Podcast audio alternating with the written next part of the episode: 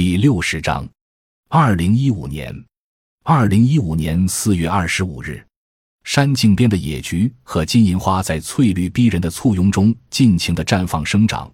布谷鸟在山峦中八弓八弓，水田里的螺丝、小鱼、水虫、泥鳅在泥泞中上下舞动。蜜蜂们在最后几朵金黄的油菜花里嗡嗡劳作，生命在泥土里、石缝中、墙角边、屋檐下忘我的欢呼。咸州的奶奶瘫痪在床上，望着门外熟悉的春色。龙炳元的病好了许多，躺在床上，最爱他的人正在给他烧洗脚水。裘成在黑漆漆的屋里吃晚饭，木桌上摆着一碗烤黑的腊肉。天黑了，裘全仍没有回家。智障母亲忙碌地照料三个孩子。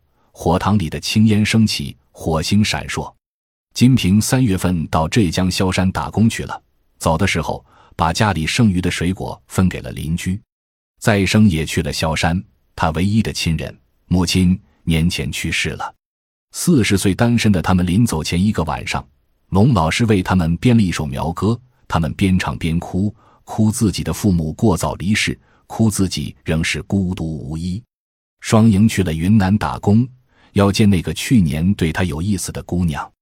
双赢的老母亲过不惯城里的日子，执意要回家单独生活。金海两口子和女儿在武汉的腊肉炒饭生意越来越不好。他老婆肚子里的孩子等待降生，春色最美的时候，年轻人却都要出去讨生活。我背着行囊从远方来，来到他们美丽的家乡讨生活。二零一五年五月七日，这里的小朋友让我闲，让我乐。一大早还在梦里，他们就来敲门：“叔叔，我要喝水。辛苦你们，不要找我要水喝好吗？就喝一点点。”要不就给点吃的，只要是周一到周五，每天他们就以这样的方式喊我起床。我去别人家画画，他们下了课就来要点废纸，弄点废颜料涂鸦。要是不给，就挡住光。有时不得不满足他们的要求。要是坐在石板上休息，他们就要和我玩游戏。如果不理他们，就趁着我在屋里扮鬼，从各个黑漆漆的角落里出来吓我。如果没效果，就扮僵尸跳过来，露出门牙。要是这样还没吓到我，他们才会觉得无趣离开。有次我搬画出门看画面的大关系，几个胆大的小孩用棍子挑个偌大的死癞蛤蟆扔过来，这回还真有点怕。但我拿着蛤蟆又扔了过去，胆子小的几个疯一样的跑了。这回我是真发了脾气，对他们大声喊喝。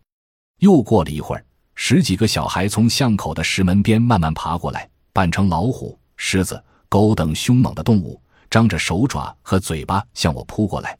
我忍不住扑哧扑哧的大笑。有时这些可爱的家伙确实能打发我的寂寞。二零一五年十月二十一日，重阳节是在千潭吴奶奶家过的。他已去世两年，堂屋里挂着他的照片，家里的摆设还跟以前一样。我和老婆一直记得他对我们的好。二零零七年春，我在他家住了一个多月。奶奶善良热情，大儿子出生后，她手绣花鞋，百岁帽相赠。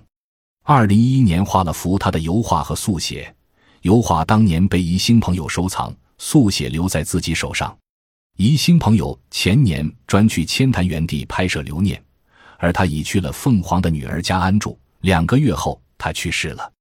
当时我在长沙，事后才得知此事。二零一五年十二月八日，假如把你的生命借给我，我要用它来做什么呢？现在白天短，黑夜长。早上大概九点起床，一边等着老婆的面条，一边还要检看昨夜的水墨日记，在有些要修改的地方添几笔，刮几刀。吃完面，带上干粮和热水去另一个工作室，因为在屋里画。冬天天色不知不觉就暗下来，颜色也看不清了。这时，房屋的主人从地里挖红薯回来，把灯拉开，昏黄的光露出来。他开始淘米、洗菜，我也开始收拾画具、打扫擦笔纸、挪开画布，腾出地方让他筹备夜饭。他六十四岁，二十多年前老婆病逝，后未再娶，也无子嗣。据说他弟兄的一个载过寄给了他，现在外打工。难怪堂屋壁上贴满了明星画片。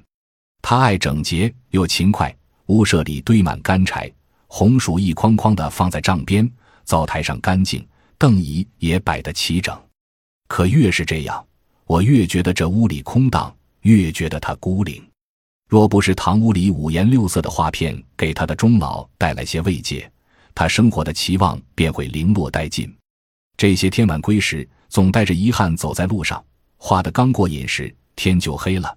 想着第二天定要早起，可当晚还是会被有些琐事缠至深夜。这些天，我就是被这个老人揪住，被他的五彩堂屋揪住。